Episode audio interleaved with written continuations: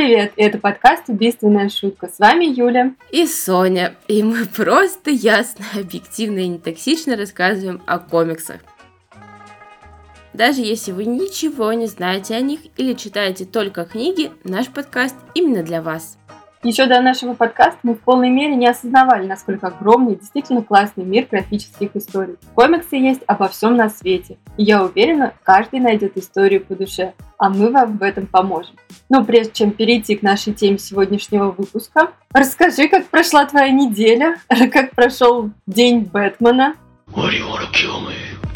Для начала надо рассказать нашим слушателям, почему мы постоянно опаздываем с выпусками в последнее время и что такое у нас происходит в жизни, почему у меня сегодня, возможно, очень грустный голос. Потому что у меня возникла какая-то проблема то ли с микрофоном, то ли с программой, на которой мы обычно записываем, и в выпуске просто моя дорожка пропадает. То есть там идет буквально там две минуты, а, и начинаются какие-то проблемы. Звук среди предложений пропадает, начинается какая-то тишина, тишина, урывки, обрезки фраз, слов и всего прочего. Ну, с этим ничего нельзя сделать, кроме как перезаписывать. Ну, а так как мы все с вами люди занятые, то нам приходится вот так отодвигать записи, что-то там придумывать, выдумывать. И этот выпуск мы уже, если честно, перезаписываем второй раз. И если ничего не получилось, то все, это суицид, ребята. It's not funny! Мы уже устали, если честно. Ну а так вообще, Неделя, конечно, была насыщенная, и э, след за грустными новостями есть хорошие. Это, например, то, что недавно прошел День Бэтмена. Но в этом году он был каким, Юль? Каким? А, День Джокера. Да! Ты прям меня поставила в неловкое положение. Я такая, господи, каким онлайн, наверное, как и все сейчас. А, ну, да, можно было онлайн, а можно было офлайн. Кстати, клево, что магазины пока еще не закрыты, гик-шопы и все работает, и можно прийти, потрогать, понюхать. Да, все равно все в обложечках запаковано, так что особо не понюхаешь, только целлофан. Ну, у азбуки, да. Ну и многих сейчас тоже комиксы выходят именно запечатанные. В принципе, это хорошо, опять же, для тех, кто покупает, потому что ты берешь, ты знаешь, что никто до тебя не трогал своими жирными э, ручонками в масле, там, не знаю, от пирожков. И это все в первозданном виде, и для нас, для покупателей, это хорошо. Лайфхак. Большинство комиксов можно полистать онлайн, даже в каком-то любительском переводе, посмотреть, нравится вам рисовка или, может быть, сюжет, и потом уже покупать.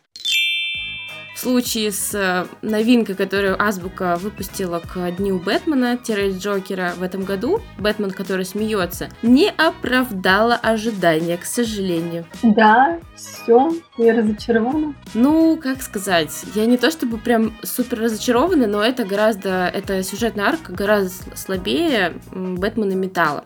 То есть как раз-таки вот этот вот персонаж, которого создали э, там Скотт Снайдер, Танион четвертый, Бэтмен, который смеется, Джонса, он появился в арке «Темной ночи. Бэтмен Металл». В прошлом году как раз-таки его выпускали тоже ко дню Бэтмена. И там Бэтмен этот э, жуткий и страшный, с, такая смесь Джокера и Бэтмена, он был реально очень пугающим, волнительным, таким э, не знаю, захватывающим персонажем, и ты верил в его какую-то вот эту злую сущность, и что он самый страшный злодей. Но в этом году он уже превратился в какого-то такого более, более, я знаю, какой-то он прям совсем не пугающий, обыденный и так далее. То есть ну, не смогли передать вот эту атмосферу, хотя на обложке красуется надпись «Самый страшный злодей во вселенной DC». Увы, но уже нет. Понятно. Не, я не покупала себе Бэтмен, который смеется, и даже не планировала его, потому что я хотела сначала знакомиться с металлом. И вообще, ну, Бэтмен все-таки твой любимый персонаж, а не мой. Но Джокера, комикс про Джокера я, конечно, не могла не взять. И, правда, взяла себе в а, обычном мягком издании, не стала брать э, хард. Как бы, ну, не знаю, зря, не зря, но там вроде ничего особо такого и нет, только дополнительные обложки, хотя я, конечно, их люблю. Но, в принципе, думаю, что и мне и мягкой обложки хватит его. Да, я тоже брала в мягкой обложке, но в лимитированной, там, где он с Харли. И могу сказать, что это мы сделали все правильно. Ребята, кто еще раздумывает брать э, в харде или в синглах, в принципе, большой разницы нет. Там, правда, действительно отличие только в том, что есть дополнительные обложки альтернативные, где-то их там штук 6, наверное, 8, и примечания, которые, в принципе, ну, большинство, 80% людей вообще не читает на самом деле. Ну, а так, сама история прикольная. Там, получается, сколько, 14 или 10 историй в этом сборнике, и каждый найдет себе по вкусу, потому что там есть и по посмеяться, и побояться, и всякие-всякие разные. То есть Джокер предстает в разном амплуа. Сам сборник интересный. Ты еще что-нибудь себе взяла? Там были огромные скидки на DC, потому что я себе прихватила только сингл про ядовитый плющ, ну и как бы решила на этом DC пока приостановиться. Мне очень интересные комиксы других издательств, типа Image комикс или что-то такое. Как-то меня в альтернативу в последнее время потянуло. Да, да, это на, нас с тобой одновременно, потому что мы стараемся делать разнообразные выпуски, поэтому мне тоже приходится покупать альтернативу, но... Приходится. Нет, я наоборот с удовольствием. Мне приходится, и я радуюсь, что когда мне заходят истории, я очень радуюсь, правда.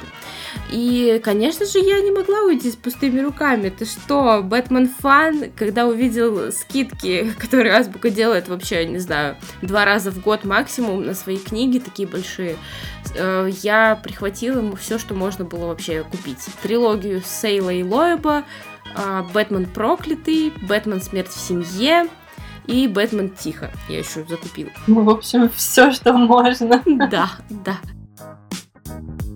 Сегодняшний наш выпуск вообще-то не про супергероев. Absolutely. Сегодняшний наш выпуск посвящен графическим адаптациям классики. Почему графические адаптации классики это круто? Ну, во-первых, это удобно.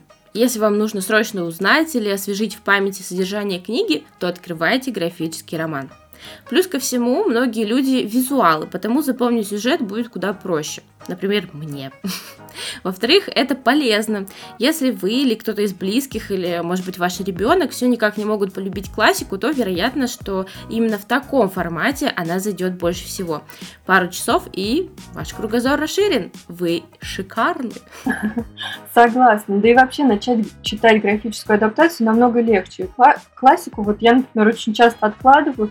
Ты вроде бы уже это когда давно читал, и ты думаешь, вот неплохо бы перечитать, но столько всего еще уже вышло нового, что ты думаешь, а, почитай что-нибудь другое. А еще часто смущает объем или статус культового, классического, сложного, он тоже может отпугивать немного. А чтобы взять графический роман, нужно всего пару часов и ты уже ознакомился с крутой историей. Это точно, потому что, не знаю, мне кажется, это правда удобно, а еще всегда можно понять, насколько зайдет тебе история, потому что с той же войной и миром приходится знакомиться, знаете, не за один час, и если бы был бы графический роман, то люди такие, угу, так, так, так, так, так, угу, ясно. Ну, в принципе, да, мне нравится такая история, война и э, романтические перлы людей 19 века. Нормально, пойдет. В общем, можно, в принципе, понять для себя с помощью такого графического романа, зайдет вам вообще история или нет. Конечно, это очень странно слышать э, в адрес классики, но, знаете, сегодня мы живем в таком время, когда время это ценность, и нельзя его попросту тратить на всякие там, на классику из миллионов страниц, которая, возможно, вообще не откликнется нигде у тебя в душе. А еще можно сделать как я. Например, ознакомиться сначала с романом, а потом уже прочитать его графическую адаптацию. Всегда очень интересно, как художник видит э, героев и сравнить с тем, как ты видел их, когда читал. Например, сегодня я хочу поговорить о графической адаптации романа Джека Лондона «Морской волк». И это тот случай, когда любовь случилась прям с первого взгляда. Я листала, помню, что интернет-магазин с комиксами и увидела эту книгу. Я просто не знаю, это какая-то была очень необъяснимо завораживающая обложка, и она меня просто заставила срочно положить эту книгу в корзину. И когда я узнала, ну, точнее, уговорила Юлю, чтобы у нас был выпуск про графические адаптации классики, то срочно ее купила. Ну да, комикс выглядит реально фантастически. И как, не разочаровал он тебя? Нет, конечно, нет. Я уже говорила, что читала а, этот оригинал. То есть я читала как раз-таки роман Джека Лондона и могу сказать, что история передана идеально. Практически на 98%. А история, собственно говоря, очень интересная и даже временами трагическая. Молодой писатель и литературный критик Хэмфри Ван Вейден на пароме отправляется в гости к другу, но буквально через несколько часов после отплытия паром терпит крушение. Приходит в себя Хэмфри уже на китобойном судне «Призрак», капитаном которого является очень эксцентричный и колоритный волк Ларсен и который держит путь к берегам Японии для добычи шкуры морских котиков. Блин, что-то я сейчас так вспомнила. А, в общем, я не, не знаю, когда вы будете слушать этот выпуск, но вчера буквально всех потрясла история с Тихим океаном, что туда вылилось какое-то неимоверное количество ядовитых отходов, и просто дно усеяно мертвыми обитателями этого моря. Это просто ужасно. Сейчас эти морские котики тут в тексте в общем, ужас. Я надеюсь, что Гринпис как-то сможет поправить всю эту ситуацию, как-то мы добьемся вообще справедливости и сможем хотя бы минимально этот ущерб отбить, потому что когда я читаю вот эти все новости, связанные с э, морем, океаном, когда что-то происходит такое страшное, меня действительно трогает до глубины души все это. Но возвращаясь к нашей истории, Дальше, вместо того, чтобы доставить пережившего кораблекрушение аристократа до ближайшего порта, этот э, эксцентричный капитан Волк удерживает его на корабле в должности помощника Кока. Ну, конечно, вы понимаете, что входит в его обязанности, типа все такое то, что обычно никто не любит делать. Чистить картошку, мыть посуду и прочие радости в кавычках. Хэмфри остается только одно – либо погибнуть, либо стать настоящим морским волком. А почему нельзя всю жизнь чистить картошку? В смысле? Такая отличная судьба. Ну, не погибать, не становиться морским волком, просто продолжать чистить картошку и мыть посуду. Ну, да, но понимаешь, вот когда ты аристократ своими вот этими нежными ручками, своим вот этим вот а, нежным сознанием бросаешься в пучину этого ада какого-то, то, конечно же... Пучина картофельного ада. Да, да, да, то тебе на самом деле не хочется нифига чистить эту картошку всю жизнь, а нужно бороться бороться за себя, за свою жизнь и, возможно, даже за свою любовь. Да, ребята, там есть даже любовный сюжет. Я не буду про него рассказывать, иначе получится мега-супер спойлер, но на самом деле история очень классная, а самое интересное, что такой роман вообще не стыдно дарить. Это потрясающее оформление, это очень красивый рисунок, очень качественный и невероятно крутая адаптация. Она практически на 98% повторяет произведение Джека Лондона. И самый большой плюс в этой книге это, безусловно, рисунок Рифа Репса. В книге 17 глав, и каждая выполнена в своем цвете. Например, первая голубо-черная с такими белыми и серыми акцентами, вторая оранжево-черная и так далее. Очень запоминающаяся деталь – это развороты между главами, на которых изображен призрак, тот самый корабль, морской стихии. Бушующее море, шторм, дождь – все это просто завораживает, и когда смотришь на это все, то ты будто переносишься в происходящее, и даже начинает слышаться соленый запах моря и брызги шторма в лицо. Очень классно. И я вот сейчас смотрю на обложку этой книги. У нее а, цвета выполнены с таким легким шиммером, добавлением металлика. Просто очень красивая книга, и вы можете ее подарить себе или кому-то из своих близких, и однозначно просто это будет попадание в десятку. Он, ну слушай, звучит прям реально очень клево и атмосферно.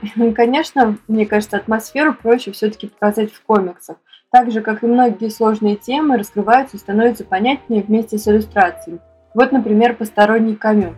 Я уже читала Камю, как раз этот роман раньше, но это именно та книга, которую ты немного боишься начать. У нее статус, э, такой статус, что невольно думаешь, боже, это будет так сложно и, наверное, неинтересно, а я вдруг ничего не пойму. Хотя, конечно, ты все поймешь, и, ну, а это только, ну, можно сказать, отговорки, уловки мозга, чтобы не начинать что-то такое, не начинать работу.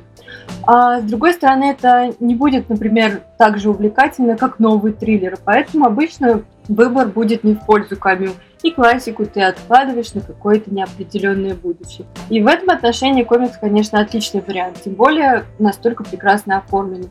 Кстати, вот сколько я не смотрела адаптации, у всех вот реально просто настолько потрясающие рисунки, очень клевое оформление, которое дополнительно подчеркивает атмосферу книги.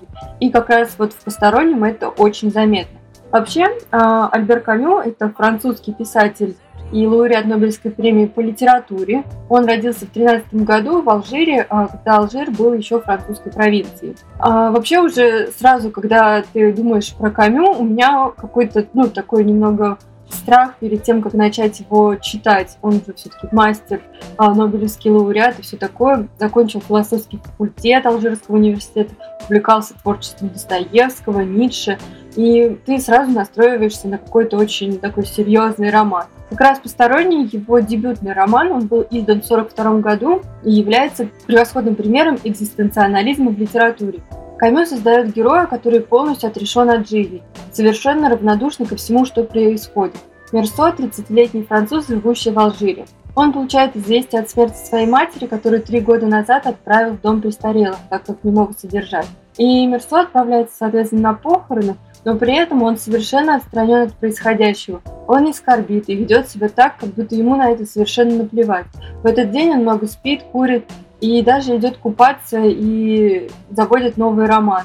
Также, например, вот Мерсоп предлагает повышение, но он отказывается, так же, как он и не хочет жениться. Кажется, он вообще ничего не хочет и никуда не стремится. И в итоге его единственной коммуникацией с миром становится убийство. Но оно как будто проходит мимо и не задевает эмоции героев. Как в книге, так и в комиксе огромное внимание уделяется алжирскому солнцу. Оно нещадно жарит, печет, плавит, вся эта атмосфера, все это солнце превосходно просто отражается на страницах комикса. Мы буквально сами плавимся в его лучах вместе с героями. И именно солнце главный герой обвиняет в преступлении. И в итоге э, Мерсо самого обвиняют не в убийстве скорее, а в равнодушии, отстраненности от мира. Фактически комикс можно разделить на две части. Первая как раз до тюрьмы, и в ней последовательно показана жизнь героя. А, очень часто художник Жан Фернандес рисует один пейзаж на весь разворот и добавляет последовательность фреймов сверху. Например, большой какой-то пейзаж на разворот и там э, происходящие события. Герой в первой части практически безэмоционален, и сам вот Фернандес рисует всех в очень простой скетчевой манере, а, но при этом все эмоции остальных героев отлично переданы, в отличие как раз от главного героя, который практически ничего не испытывает. В целом весь комикс нарисован в достаточно небрежной манере, но при этом здесь очень тонкая и точная колористика. Она дополнительно подчеркивает атмосферу книги. Вторая часть комикса – это пребывание героя в тюрьме. А, и здесь уже появляется закадровый голос героя, и эта часть кажется более эмоциональной. Кстати, «Посторонний» занимает первое место в списке 100 книг века по версии Лимон. Но многие ли его читали? Обычно он занимает почетное место в списке прочитать, ну, когда-нибудь потом. Поэтому графическая адаптация кажется не отличным вариантом, можно легко познакомиться с действительно значимым произведением, а если понравится, то можно и сам роман прочитать. Да, кстати, я видела эти книги на Озоне, так что они вполне очень в большом, скажем так, доступе есть. Кто заинтересуется, и на них часто бывают, кстати, клевые скидки, берите. Согласна, они есть во многих, э, вообще, в принципе, во многих магазинах книжных и комикс-шопах, поэтому как-то достаточно легко их купить. Не какие-то, знаешь, что супер не редкие не купишь никогда. Знаешь, что действительно сложно купить? Это комиксы в Читай-городе. А почему? Вот именно не онлайн, а офлайн. А, Я помню, да? когда приехали в Коламбус, а, в этот большой торговый центр, в общем, там на одном этаже находится рядом много всяких книжных и гиковских магазинов. Сейчас там еще Комик Стрит открылся, а так там 1С и какой-то гик лут магазин. И вот, получается, Читай-город. В общем, я пришла, начала искать э, полочку с комиксами, я понимаю, что ее нигде нет. И тут, в общем, какая-то женщина тоже, ей нужно было купить комикс, э, то ли Ворон, то ли еще какой-то там. И, в общем, продавец такой говорит, идите сюда, идите сюда. Даже так из-под полы открывает какой-то там ящик на полу, и там чисто лежат все комиксы э, DC. А Marvel стояли в общей куче где-то там, а DC, они спрятаны где-то из-под полы. Я была просто в таком шоке. Зачем? Что они вам сделали? Я не понимаю. Они вам забыли проплатить какое-то, не знаю что, место выставочное на полке. Это было очень смешно, конечно. Да, сразу вспоминается, знаешь, вот эти вот как эм, э, в Советском Союзе такие раз он а, полу да, да, да. плаща открывает, и там такие стоят синглы DC. Да, это вообще капец. Да, я давно уже не была в «Читай городе», именно в офлайн магазинах не знаю, как остальных. Ну, у них и цены на комикс именно офлайн, онлайн дешевле, а офлайн дороже, конечно, покупать, чем где-либо. Так что проблема, особенно когда... Ну, так что лучше заказывайте, если хотите купить комиксы в Читай городе, заказывайте их онлайн с доставочкой. Yep. Но вернемся к постороннему Кабю. Посторонний Камю, он посторонний на нашем празднике жизни. Нет, нет, нет. Но вернемся к постороннему Альбера Камю. А, вообще художник Жак Фернандес достаточно известный художник, французский, он родился в 1955 году тоже в Алжире. И интересно, что Жак Фернандес адаптировал еще роман Камю «Первый человек». В оригинале постороннего я читала, то «Первого человека» нет. А также у него выходил комикс по рассказу Камю «Гостеприимство», но на русском его пока не переводили. А вот «Первый человек» и «Посторонний» как раз выходили в издательстве «Эксмо». «Первый человек» — это неоконченный автобиографический роман, опубликованный уже после смерти Камю. Роман охватывает жизнь Жака Кармери от рождения до его учебы в лицее в Алжире. Этот роман Камю посвятил матери, тебе, который никогда не сможет прочесть эту книгу. И действительно, его мать э, не могла ее прочесть, потому что была неграмотной. Графическая адаптация очень похожа на постороннюю, вот именно по строению кадров, по цветам, но здесь сама история более человечная и невыразимо печальна. И вот это прекрасно удается подчеркнуть художнику в адаптации. Если постороннего, ну, возможно, можно пропустить, ну, конечно, не хотелось бы, то первого человека вот я искренне советую прочитать. Это очень сильное произведение, и комикс по нему получился просто потрясающим. Это здорово, когда передают э, художники и адаптаторы, назовем их так, очень хорошо классические романы, и что эта серия начинает все больше и больше приобретать популярность, и теперь мы можем выбирать. Хочешь, э, читай, не знаю, Альберта Камю, хочешь Джека Лондона, хочешь Мастера Маргариту. Это очень классно, очень здорово и действительно помогает людям больше погружаться в классику. И она перестает быть такой пресной и неинтересной на первый взгляд. Ну, а я продолжу весьма таким ох, даже не знаю, как сказать, но очень сложным графическим романом, который, я не знаю, как так вышло, я просто не очень внимательный человек.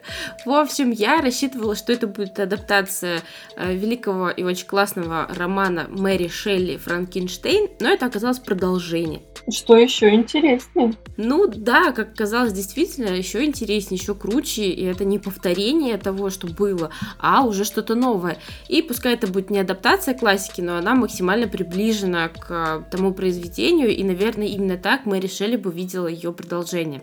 И чтобы немножко погрузиться в эту атмосферу, я начну с цитаты.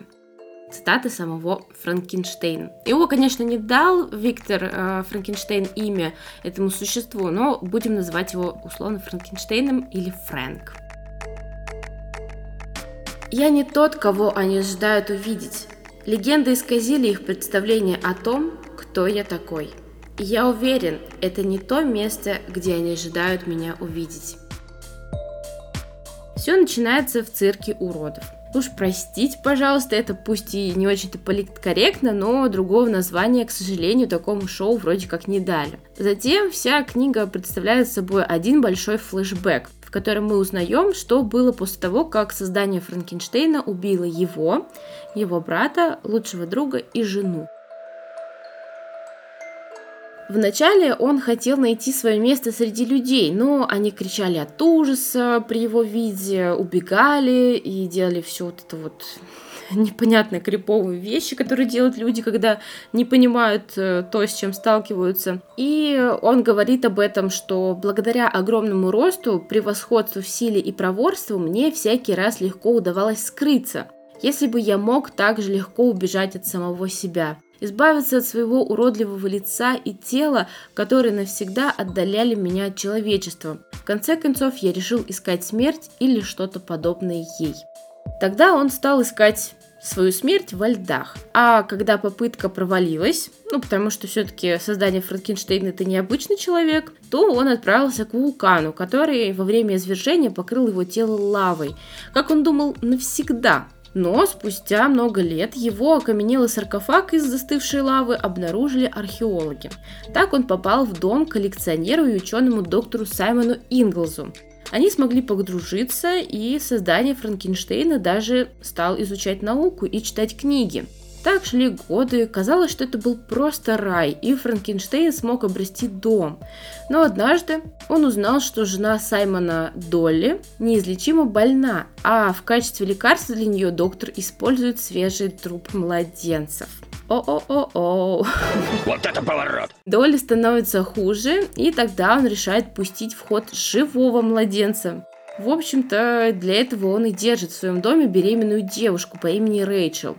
Франкенштейн понимает, он совершенно абсолютно не глупый, а очень умный, и понимает, что мистер Инглс сошел с ума от горя и решает спасти эту девушку от неминуемой смерти ее ребенка. Очень готическая, мрачная и немного грустная история. И поэтому всем, кому, скажем так, откликается мысль о том, что какому-то человеку, который в представлении других людей является там некрасивым, неформатным, нестандартным, тяжело жить в этом мире, то вы даже можете пустить слезу, поплакать. Я, в общем, э, была жутко проникнута историей этого Франкенштейна, и, правда, чуть ли не с первых строк меня постоянно охватывало желание просто расплакаться и рыдать над его судьбой. И вообще для меня этот графический роман оказался поистине удивлением. Но не из-за истории, так как, в принципе, сюжет весьма обычный, а из-за глубокого психологизма и вот этого вот погружения внутрь героя. Ну и, как я сказала, Uh, как оказалось, что я все-таки сентиментальный человек, и я, да, поплакала даже над этой книгой несколько раз, и мне было, правда, очень жаль создания Франкенштейна, и так как жалость к другим, по сути, является проекцией жалости к себе, то многое в этой истории и его размышлениях мне откликалось. Ну а еще такой трагичный поворот сюжета в том, что э, создавали вообще этот графический роман Стив Найлс и Берни Райтсон, и как раз-таки за год до того, как он увидел свет, этот э, графический роман, Берни Райтсон умер. И вот, когда читаешь предисловие, все это рассказывается, ты такой уже заранее в какой-то в грустном состоянии, но это классно добавляет не саспенс, а вот какое-то определенное настроение к книге, и, в принципе, все это начинает перекликаться.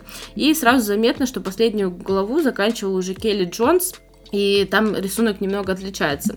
Но вообще само издание очень красивое, очень красивый рисунок, черно-белый, Э, такой готический, даже готический шрифт на самой э, обложке. Мне понравился. Понравилось это произведение, несмотря на всю трагичность и все такое. Так что, кто любит трагичные истории, глубокие и над которыми можно поплакать, этот выбор для вас. Ну, веселого здесь точно ничего не ждите. История с, от начала и до конца очень грустная.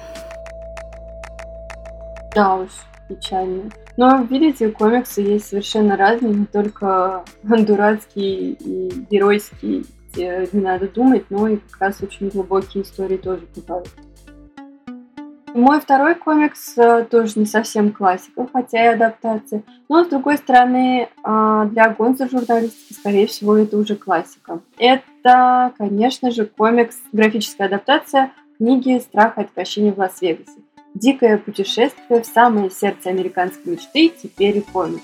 Я, честно, люблю очень книгу, э, фильм с Джонни Деппом очень люблю. Ну и, конечно же, не могла пройти мимо комикс-адаптации. Ты, наверное, смотрела, да? Я смотрела этот фильм, естественно. Не читала. Как все фильмы с Джонни Деппом, кода, да, не знаю какого, 2015 Но да, книгу я вроде не читала. Я прям люблю ее и перечитывала несколько раз, так что всем советую, хотя можно начать как раз с комикс-адаптации.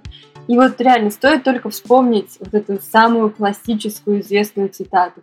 У нас было два пакетика травы. 75 таблеток мискалина, 5 марок мощнейшей кислоты, пол солонки кокаина, и гора возбудителей, успокоительных и всего такого, всех цветов. А еще литр текилы, литр рома, ящик пива, пол-литра эфира и две дюжины амила. Не, Не то, чтобы, чтобы все это было категорически необходимо в поездке, но если уж начал собирать коллекцию, то к делу надо подходить серьезно. Кажется, это моя любимая цитата просто ever. Серьезно, это великолепный комикс, но только если вы любите оригинальную историю Хантера и Томпсона. Потому что э, в оригинале это достаточно жесткая, язвительная, абсурдная история двух наркоманов, отправившихся на поиски американской мечты. А Трой Литва, как раз художник, сделал из нее превосходный комикс, который как нельзя лучше передает сумасшедший драйв и энергию этого трипа. Трой Литл родился 7 марта 1973 года. Он канадский художник-карикатурист, работавший над комиксами и анимационными фильмами. У него есть несколько собственных комиксов, а еще он рисовал несколько выпусков для Рика и Морти. Он три раза получал номинации на Айснера и Харпи, и, кстати, его жена Бренда тоже комиксист. Такой у них семейный подряд.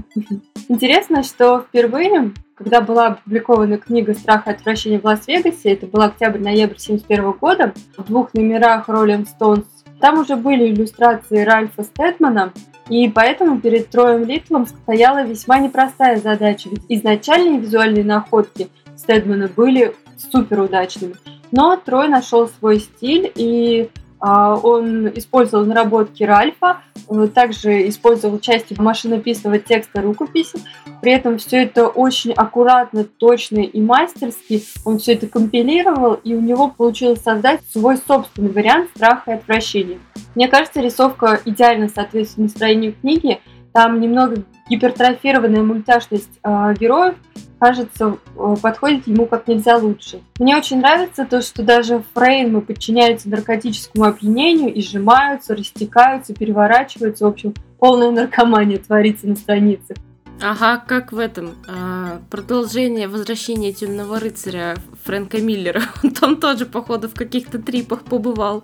У него там на заднем плане начинают какие-то психоделические фоны прорастать. А, ну, здесь вот, честно, это все супер органично выглядит, потому что ты ну, понимаешь, что там творится просто какой-то ад, поэтому все супер подходит. А, персонажи, а, нарисованные в комикс, очень похожи на киноверсию, на мультяшные варианты Джонни Деппа. Ох, я не вспомню, как второго актера зовут, но при этом а, ребята не менее колоритные а, и очень-очень а, клевые и отлично вписывающиеся в повествование. Комикс, как и книга, пестрит нормативной лексикой, наркотическими трипами и многими другими штуками, достойными рейтингами 18+. Но если вас это не пугает, то вот добро пожаловать в безумный мир гонзо журналистики которая оказывается намного глубже, чем кажется на первый взгляд. Так о чем же вообще история? Но знаете, сюжет здесь не столь важен. И, конечно, он болтается где-то на заднем плане. Рауль Дюк и доктор Гонз отправляются в Лас-Вегас, чтобы а, осветить четвертую ежегодную гонку Минт 400. Но что-то идет не так. Ну ладно, все идет вообще не так. Ведь на самом деле герои едут в Вегас за великой американской мечтой. Но кажется, ее давно уже продали, пропили, просрали, станцевали на костях и рассыпали прах в Марианской впадины. Так что же остается героем? Ну, только хорошенько оттянуться и словить несколько по-настоящему жутких приходов. И, пожалуйста, не читайте этот комикс, если мат, наркотрипет для вас слишком. Потому что я видела очень много отзывов, что, господи, как это вообще можно печатать, как это вообще можно издавать. Ну, не надо, серьезно. Если вам не нравится, просто пройдите мимо. Это немножко для другой целевой аудитории. Да. Зато если вы только что в пятый раз, например, перечитали Трансметрополитен и не в силах ждать выхода второго тома, то стоит вспомнить о классике Гонзо журналистики. И вот э, посмотреть фильм, прочитать книгу или прочитать комикс. Почему нет? Почему нет, ты почему да? Я, в общем, вообще а, очень жесткий у нас неделька, еще к тому же мы болеем с Юлей. Поэтому тут на последних силах держимся. Я немножко вообще выпадаю из реальности, как герои этой, этого графического романа.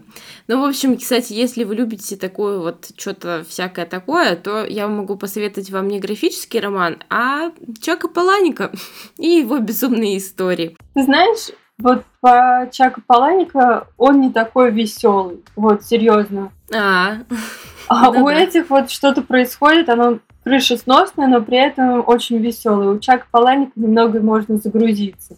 Хотя, да. А, ну, бойцовский же клуб тоже есть графическая адаптация. Да, и это даже нет, это не совсем графическая адаптация, это продолжение в виде графического романа. Вот, кстати, на полке у меня как раз стоит это продолжение. И, если честно, по сути, сама первая вот эта книга «Бойцовский клуб», она абсолютно не нуждается в продолжении. Она законченная. О, это точно. Она понятная, и все, можно было бы поставить точку. Но Чак как бы как и Стивен Кинг, начали соображать, что все-таки графический роман за этим будущее, это тема, это деньги, и нужно что-то делать. В общем, поклонники ждут вроде как продолжения, и он такой, забацаем графический роман. Это, кстати, не первая его попытка сделать графический роман, он там делал, например, книга «Приманка», она сделана в виде как э, раскраски с текстом. И вот он берется за бойцовский клуб.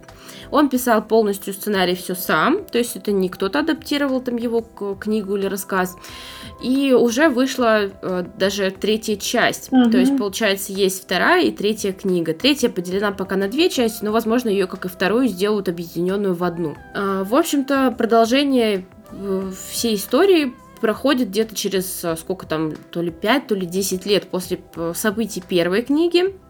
И вот этот главный герой, тот самый Нортон с синяками под глазами, живет с этой Марлой безумной, и у них уже даже есть ребенок, но она понимает, что что-то ей не хватает драйва в этой жизни, и начинает потихоньку подменять его препараты, которые ему назначает психотерапевт, для того, чтобы у него вот этого раздвоения личности не было она начинает его подменять препараты на пустышки, и, в общем-то, чувака опять несет в, в какие-то приключения. Опять появляется вот этот вот...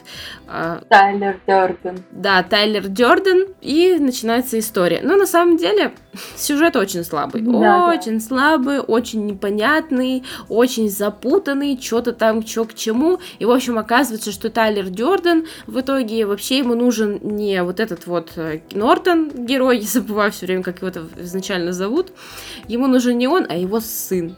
И, в общем, он там с ним начинает какие-то злые мутки и планы порабощения мира придумывать. Что там в третьей части, я пока не знаю, но я обязательно узнаю, но мне кажется, что там опять все. А, ты третью собираешься купить? Я просто вторую не дочитала, честно. Я поняла, что это какой-то наркомания и решила, что нет, слушай, Чак, извини, но нет. Первая книга очень крутая, графически, вот вторая, графическое продолжение, что-то мне вообще не зашло. Я даже не дочитала. Я согласна, рядом и не стоит, но так как я очень люблю Чака Паланика, это как раз-таки тот писатель, с которым я хотела бы просто выпить чашечку кофе и поболтать, то я ему прощаю все, что он делает, и все вот это дерьмо, что он там создает, я все покупаю и все читаю, и мне, в общем, даже если не заходит, я честно могу об этом сказать, я какие-то розовые очки не ношу, но я буду читать и буду интересоваться его творчеством и дальше. Так, если ты сегодня рекомендуешь нам Чака Паланика или не рекомендуешь? Ну, это такое, знаешь, только для любителей Чака Паланика. Я сразу говорю, что вообще не то. Там очень красивый а, вот этот вот, знаешь, эффект типа как будто бы на странице рассыпаны лепестки роз или таблеток, и они прям поверх рисунка. А, да-да-да, вот это прикольно. Угу. Очень классный вот прием, я, по-моему, даже до этого нигде такое не видела, очень классно. И рисунок, в принципе, интересный, но сама, сам сюжет вообще не то. Я считаю, что можно было не делать продолжение бойцовского клуба. Да, написал бы что-нибудь другое. А я сегодня хотела сначала порекомендовать комикс «Гордость и предубеждение», адаптацию романа Джейн Остин от Марвел. Это очень милый комикс, он чудесно нарисован, но найти его реально очень сложно, поэтому рекомендовать его было бы нечестно. Но, оказывается, на русском выходил комикс «Мопсы и предупреждения». О, Элизы Гаррет. Это очень забавная адаптация Джейн Остин, где главные герои мопсы – книга очень-очень маленькая, но очень милая. И вот если вы любите мопсов, то прям советую. А, также книга может а, стать отличным подарком любителям собак, потому что само издание Эксмо очень классное. Там потрясающие иллюстрации, плотная бумага, листе, вот все, что идеально подходит для а, подарочного варианта. И также в этой серии выходил «Великий Кэтсби». Это юмористическая графическая адаптация Кэтсби Фрэнсиса Фиджеральда. А на английском у автора есть еще «Ромео и Джульетта» в виде котиков и портрет Дариана Грейхауза. Но хочу предупредить, что несмотря на то, что издательская серия называется «Классика в комиксах», это не совсем комиксы. Если говорить честно, совсем не комиксы, а просто там идет маленький краткий текст, и большие красочные иллюстрации на разворот или на, ну, на отдельную страницу. Но также это отличный вариант познакомиться с классикой и не заскучать, или, например, привлечь к классике своих детей, которым еще, может быть, ну, например, рано ее читать или что-то еще, а так они будут уже знать и с удовольствием продолжат э, знакомство с этой историей. Да я сама не прочь познакомиться. Я, я не знала, что ты будешь рекомендовать великого Кэтсби. Я на него смотрю просто уже миллион лет на эти книги. Они, блин, ну там эти вот эти ми- милашные иллюстрации, это просто. И, кстати, да, в комментариях часто пишут, что именно на подарки их берут. Так что прикольно. Да, мне кажется, тоже супер прям вот подарочек такой небольшой. Новый год скоро, почему нет? Ну, кстати, да, да. Рубрика подкаста нашего «Чтобы подарить на Новый год». Мне кажется, это супер актуально. С каждым днем эта тема будет, что подарить на Новый год, все более и более актуальной. Я вам рекомендую «Морского волка», Юля Великого, Кэтсби и Мопсов и предубеждений. Да, вообще наша рубрика рекомендации, как вы уже, наверное, слышали в предыдущем а, выпуске с нашим гостем Леной. Нет, не слышали, потому что выпуск еще не вышел. Но это не вышел пока, потому что мы записываем это в воскресенье, и мы не скрываем это, что мы по воскресенью записываем, а выпуски у нас по средам. Но я очень надеюсь, что все будет хорошо, и выпуск вышел, и вы уже его послушали. Там Лена, кстати, тоже рекомендует а, как раз-таки графическую адаптацию классики «Это мастер и Маргарита». И вообще мы решили эту рубрику назвать «Что почитать вместо самоубийства?» Потому что это очень актуальная тема на самом деле. В наш век э, загруженности и всего такого, и психоэмоциональной нестабильности очень э, многие люди страдают депрессиями, суицидальными какими-то мыслями, наклонностями. Это не прошло мимо и меня, и поэтому иной раз, знаете, вот реально до смешного останавливает просто от всего этого мысль, что «О, у меня же там на пункте выдачи лежит комикс, и херова гора не прочитанных». Нет, я хочу их дочитать. И, в общем, общем-то, да.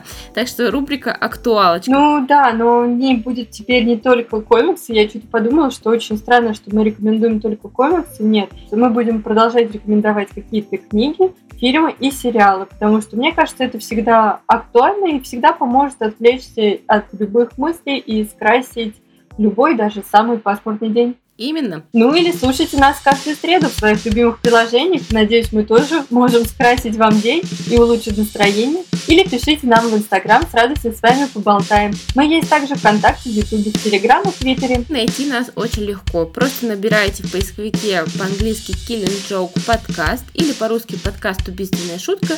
И вот мы уже делимся просмотренными фильмами, биографиями авторов и художников, за закулисьем нашего подкаста и анонсами новых выпусков. Ну и до встречи в следующем выпуске. Всем пока!